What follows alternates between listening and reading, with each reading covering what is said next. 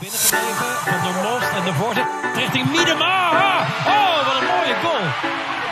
3 para o Brasil, 0 para os Estados Unidos. A maravilha! Bola, bola, bola, bola, bola, bola, bola, A run on that side, no foul given. Morgan running, looking for 100. She's got it. Fala galera, eu sou o Thiago Ferreira e está começando o De Primeira. E nesse episódio 102, a Amanda Viana vai fazer uma análise dessa data FIFA de Estados Unidos e Austrália, equipes que se enfrentaram. E, e vamos ver o que, que dá para tirar desses jogos aí das duas equipes referências aí dentro do futebol feminino mundial. Não se esqueça de, de, se inscrever no canal do Planeta Futebol Feminino. Você também pode apoiar o Planeta Futebol Feminino pelo nosso Pix, pixplanetafutebolfeminino.hotmail.com. É, fique atento às, às, redes sociais do Planeta Futebol Feminino, que tá rolando Space, enfim, a gente está debatendo muito futebol com vocês e, e, é sempre um prazer enorme pra gente é, debater, aprender e, e, e disseminar conteúdo de qualidade. Então bora lá pro episódio. Valeu.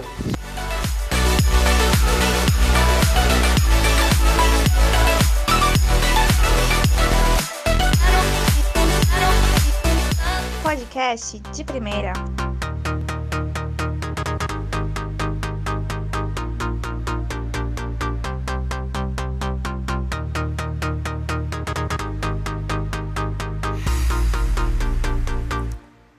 Fala galera, Amanda Viana por aqui. Um prazer participar de mais um episódio de podcast do De Primeira. Agora eu venho falar dessa data FIFA de novembro, que contou com dois amistosos entre Austrália e Estados Unidos, ambos em solo australiano. O primeiro jogo foi disputado em Sydney, teve recorde de público de partida internacional de futebol feminino em território australiano. Foram 36.109 pessoas que viram a derrota das Matildas para as estadunidenses por 3 a 0. Já o segundo jogo ele foi disputado em Newcastle e terminou empatado em 1 a 1. Eu vou falar então um pouquinho de cada partida e no final fazer um balanço da situação de cada seleção. Bom, no primeiro jogo, a seleção australiana ela entrou com uma dupla de zaga muito jovem. A Jessica Nash, estreante na seleção, com 17 anos, e a Courtney Nevin, que já havia sido titular contra a Irlanda, que, tinha, que tem né, 19 anos. Uma explicação para isso pode ser uma doença não identificada que assolou o elenco durante a data FIFA. O treinador Tony Gustafsson ele revelou na entrevista coletiva pós-partida que o time estava passando por essas dificuldades, né, que estava rolando alguma coisa. Eu não sei se é um resfriado ou algo do tipo, né? E esse contratempo acabou prejudicando os treinamentos e a condição física de algumas jogadoras. Então, no caso da zaga, é, Claire Polkinghorn e Alan, Alana Kennedy, que têm sido titulares né, e são jogadoras mais experientes, elas não estiveram disponíveis para essa primeira partida. A Polkinghorn acabou não jogando nenhum dos dois jogos. Né? E pelo lado estadunidense, nós vimos muitas mudanças na convocação para esses amistosos. O Vlad Kondonovski fazendo muitos testes nas equipe, na, na equipe, né, chamando muitas jogadoras jovens, algumas, delas, algumas delas que foram destaque na, na temporada da NWSL que acabou recentemente. E assim, o jogo começou a todo vapor. Logo aos 24 segundos, os Estados Unidos abriram o placar com a Ashley Hatch a defesa australiana falhou, não, não conseguiu afastar definitivamente a bola do setor. A Nash cortou muito mal a bola de cabeça. A Ellie Carpenter acabou perdendo o duelo aéreo para a Eline Williams, que já cabeceou passando a bola para a Hatch, né? E aí a Hatch, que é foi artilheira da temporada da NWSL, ela acabou batendo a Courtney Nevin no movimento, foi muito veloz na jogada entrou no espaço vazio e finalizou sem chances para a goleira Tigan Maika. E esse gol, muito cedo, condicionou a partida, porque acabou condicionando a postura dos Estados Unidos. A Austrália ficou muito ansiosa no jogo, né? e ficou nervosa, teve muita dificuldade para sair jogando, já que os Estados Unidos fizeram uma boa marcação alta. Só que aos poucos o time foi acalmando, a equipe da casa foi quebrando essas linhas ali de marcação e se colocou mais no campo de ataque. Uma resposta para isso foi que as estadunidenses desceram um pouco as linhas, passaram a proteger de uma forma mais compacta a sua área e também o miolo do campo. As Matildas tiveram muita dificuldade de criar jogadas pelo meio, com a bola no chão, e esse problema não vem de hoje. Como alternativa, a equipe chegou com, com de uma forma maior com base em lançamentos pelo alto aproveitando as casquinhas que a Sam Kerr dava e também as infiltrações das suas atacantes, especialmente da Kaya Simon. E, além disso, outra alternativa veio também da marcação alta feita, uma marcação que a Austrália vem conseguindo aprimorar jogo a jogo e que acabou forçando alguns erros da equipe visitante, gerando oportunidades perigosas para o time. Mesmo ficando boa parte do tempo com a bola, as donas da casa não conseguiram transformar isso em gols. E, e muito disso pelo grande nome do jogo. Casey Murphy, goleira dos Estados Unidos, que, que fazia sua estreia pela seleção. Sim, foi uma atuação de gala. Inúmeras defesas difíceis e fundamentais para garantir o resultado. Se os Estados Unidos não tomaram gol, é porque a Casey Murphy estava lá, fechou o gol mesmo e, e assim, providencial. Só que eu digo também que a pontaria das australianas não estava muito boa. A Kaya Simon perdeu um gol assim inacreditável, a Murphy já tinha sido batida e estava dentro da pequena área, sem goleiro, ela acabou mandando por cima, né? Sobre os Estados Unidos, é, o que dá pra gente dizer desse jogo é que foi uma equipe muito eficiente e por isso mereceu a vitória. A, as chances que ela teve ma matou o jogo sofreu na defesa, teve muita dificuldade de construir o seu jogo. O, o meio-campo foi formado pela trinca Andy Sullivan, mais recuada, né? A Lindsay Horan pela esquerda e a Rose Lavelle pela, pela direita. Eu acho que não funcionou muito no momento ofensivo. A, a equipe teve poucas jogadas trabalhadas, mas foi letal quando teve as chances, né? O, o segundo gol ele saiu logo no início do segundo tempo, mais ou menos ali com 48 minutos, e foi uma prova disso, prova dessa letalidade. A Ellie Carpenter, que no intervalo ela acabou virando zagueira, né? Ela errou um lançamento. A Sofia Huerta, que também tinha entrado no, no intervalo, voltando a atuar como lateral direita pela seleção, ela que é uma ponta de origem, ela antecipou muito bem a jogada e já lançou para Mitch Purse. E aí é velocidade pura. Os Estados Unidos com uma linha ofensiva muito veloz, com Purse de um lado, Lynn Williams do outro e a Ashley Hatch no comando. E a Percy ganhou na velocidade da Nevin, construiu o lance todo e culminou na finalização da Rose Lavelle e a defesa australiana não acompanhou a Lavelle. Um problema né, da, do sistema defensivo australiano, falta de atenção, erros de cobertura. E o terceiro gol veio de um pênalti que a Carpenter cometeu na Horan e a própria Horan bateu bem e converteu o tento.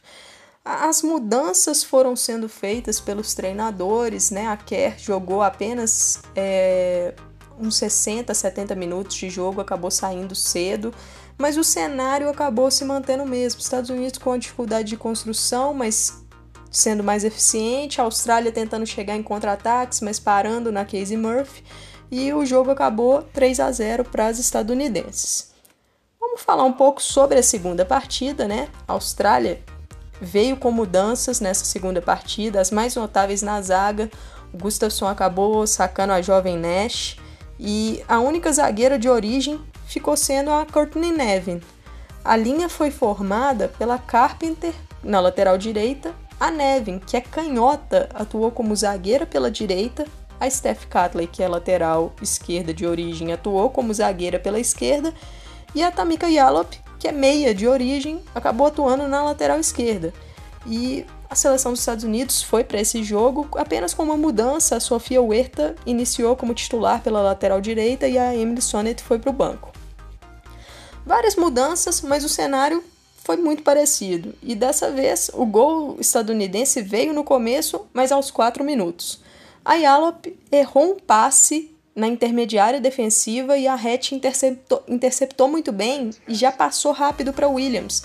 Sistema defensivo australiano totalmente desorganizado. A Williams enfiou a bola em profundidade para Percy, que tocou para trás para Ashley Hatch, que emendou para o gol na entrada da área. E o meu detalhe vai para esses espaços deixados pela defesa australiana, né? bem como a passividade das jogadoras. Elas ficaram assistindo a Hatch movimentar, progredir, fazer o gol e ficaram ali sem fazer nada. E assim, assim como no primeiro jogo, a Austrália teve muita dificuldade na sua saída de bola quando pressionada. Só que dessa vez, é, os Estados Unidos conseguiram construir melhor os lances, né? O, o Vlático acho que é, ajustou melhor o posicionamento da equipe no ataque e isso rendeu algumas superioridades numéricas e facilitou a construção.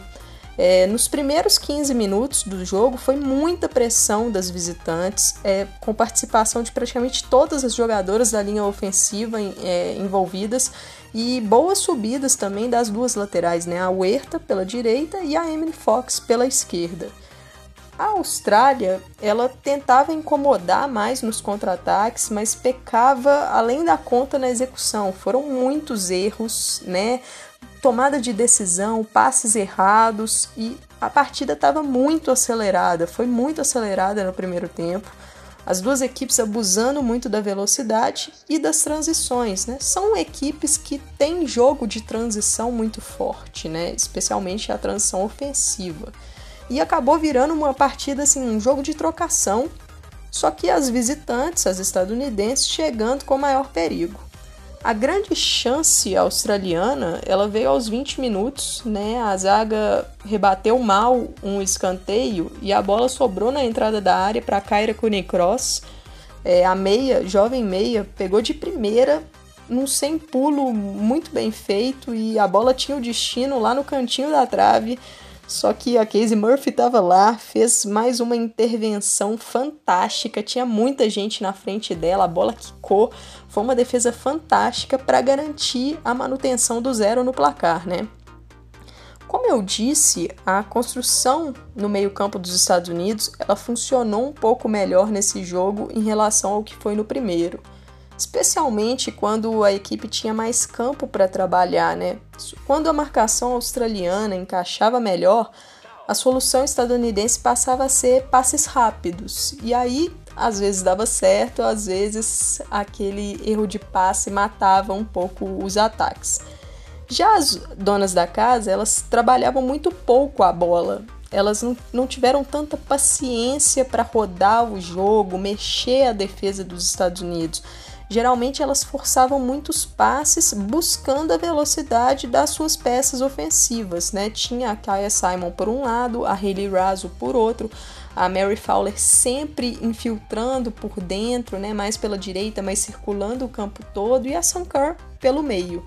Só que na maior parte dos duelos, a defesa estadunidense conseguiu neutralizar bem. Eu destaco aqui o duo Ellie Carpenter e Hayley Raso pelo lado direito, que era muito foco das jogadas australianas e ofereceu muito trabalho para Emily Fox. Mas a lateral esquerda dos Estados Unidos ela conseguiu se virar bem em boa parte do, dos lances e foi uma peça de destaque nesse jogo. Foi uma boa atuação da jovem lateral. A segunda etapa ela ficou marcada por muitos erros de execução e tomada de decisão de ambas as equipes né? A gente via muitos erros de passe, vacilo de posicionamento. Os Estados Unidos acabaram tendo chances mais claras, mas não conseguiram capitalizar e aumentar sua vantagem. A Austrália continuou com aquelas dificuldades de construção, teve até alguns bons contra-ataques, mas acabou pecando nas finalizações. Lá no minuto 85, Ambos os treinadores, antes disso, né, já vinham fazendo mudanças, mas no minuto 85 ambos fizeram mudanças e foi aí que mudou um pouco o rumo da partida, né, bem no finalzinho mesmo. No lado australiano, o Gustafsson colocou a jovem meia Claire Wheeler E o Andonovski sacou a Sofia Huerta e a Andy Sullivan para as entradas da Beck Sauerbrunn e da Emily Sonnet. Com isso, os Estados Unidos passou a, a atuar em outro esquema, né, em uma linha de 5, um 5-4-1.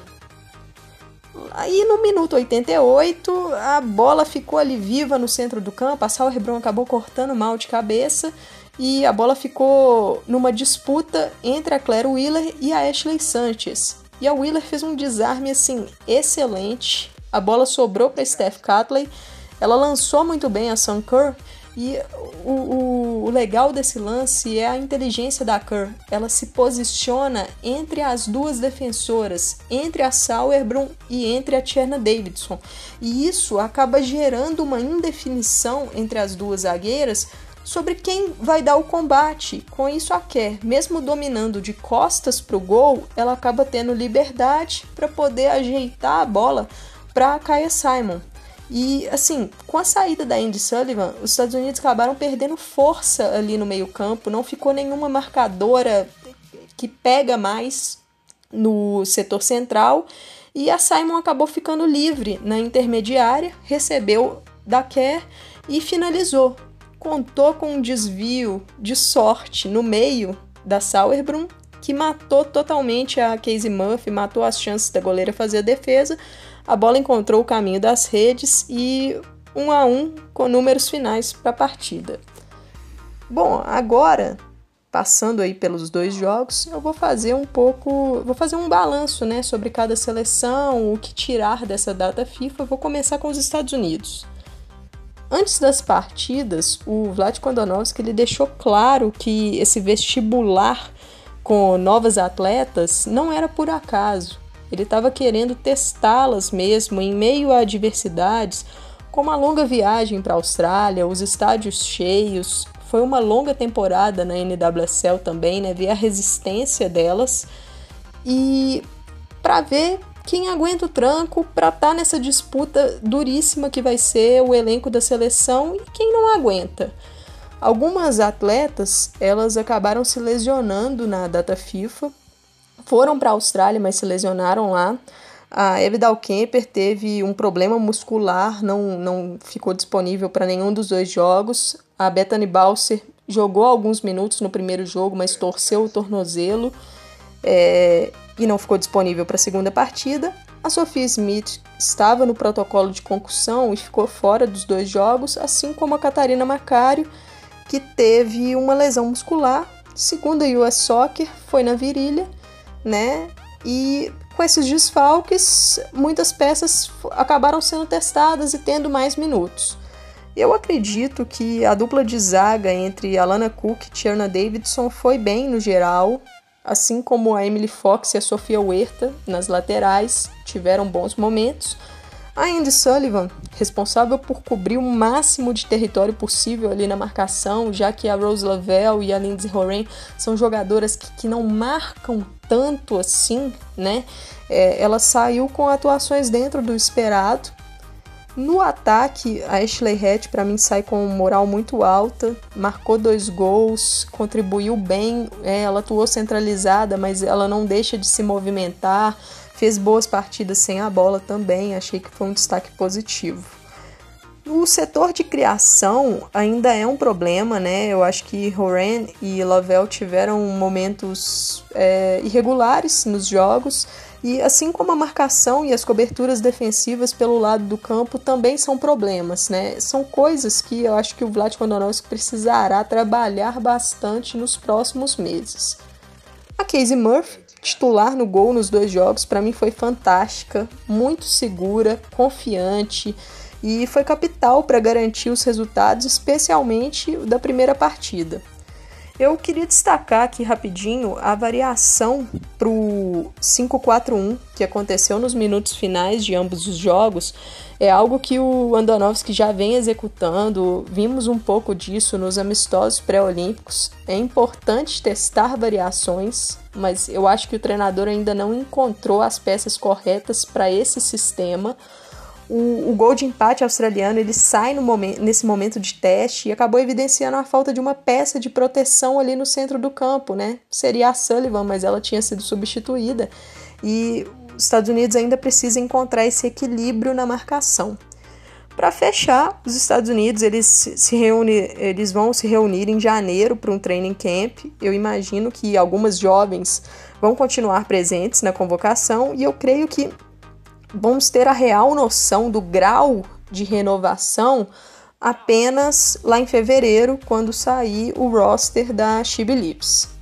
Bom, agora vamos passar para a Austrália a equipe que vinha de uma ótima data FIFA contra o Brasil é, fez suas melhores performances sobre o comando do Tony Gustafsson, né? O treinador acabou mantendo o esquema com a linha de quadro atrás, abandonou definitivamente as três zagueiras, mas vimos uma seleção muito irregular, mantendo essa montanha russa que vem sendo a, a era Gustafsson.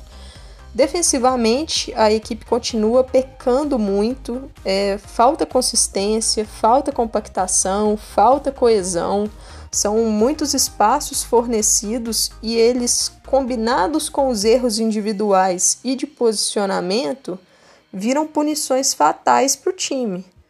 Na construção, os problemas continuam. Contra o Brasil, a gente viu uma equipe um pouco mais paciente, que trabalhou mais a bola, já contra os Estados Unidos, o time procurou acelerar muito o jogo. A saída de bola estava muito complicada, né, e dificultou o início da construção. O meio-campo acabou sentindo alguns duelos físicos e buscou assim mais lançamentos diretos e em profundidade. Os bons momentos australianos, eles vieram com a marcação alta na saída de bola dos Estados Unidos. A equipe conseguiu dificultar a construção das visitantes e forçou alguns erros, recuperando a bola numa região mais próxima do gol. Eu sinto que falta uma jogadora de mais pegada no meio-campo e que possa proteger melhor a zaga. Essa peça pode ser a Claire Wheeler, mas eu acho que ela ainda está verde, precisa ser mais trabalhada. A Sanker, mesmo participando pouco do jogo, ela é um destaque positivo. O, o seu impacto é sempre alto, ela não precisa de muitas chances para poder definir uma partida. A Mary Fowler é outro destaque positivo. A jovem meio atacante vem evoluindo muito com o Gustafsson, participando muito bem do momento ofensivo. Só que eu acho que a parte defensiva dela ainda é um problema, ela precisa evoluir nesse fundamento. A zaga é o setor com mais dúvidas. A Claire Polkinghorn não atuou, a Lana Kennedy teve poucos minutos, mas ambas também não vinham sendo sumidades. E as substitutas, a Jessica Nash e a Courtney Nevin, especialmente a primeira, ainda são muito jovens, ainda tão verdes para assumir essa responsabilidade da titularidade. A Ellie Carpenter é muito forte no apoio, é uma jogadora muito boa mesmo, mas não entra na minha cabeça ela ser vista como zagueira em alguns momentos, porque eu acho que a gente acaba perdendo o que ela entrega de melhor para a equipe, que é a sua arrancada, a sua produção ofensiva. Bom, esse processo de renovação ele está em curso e a paciência é necessária.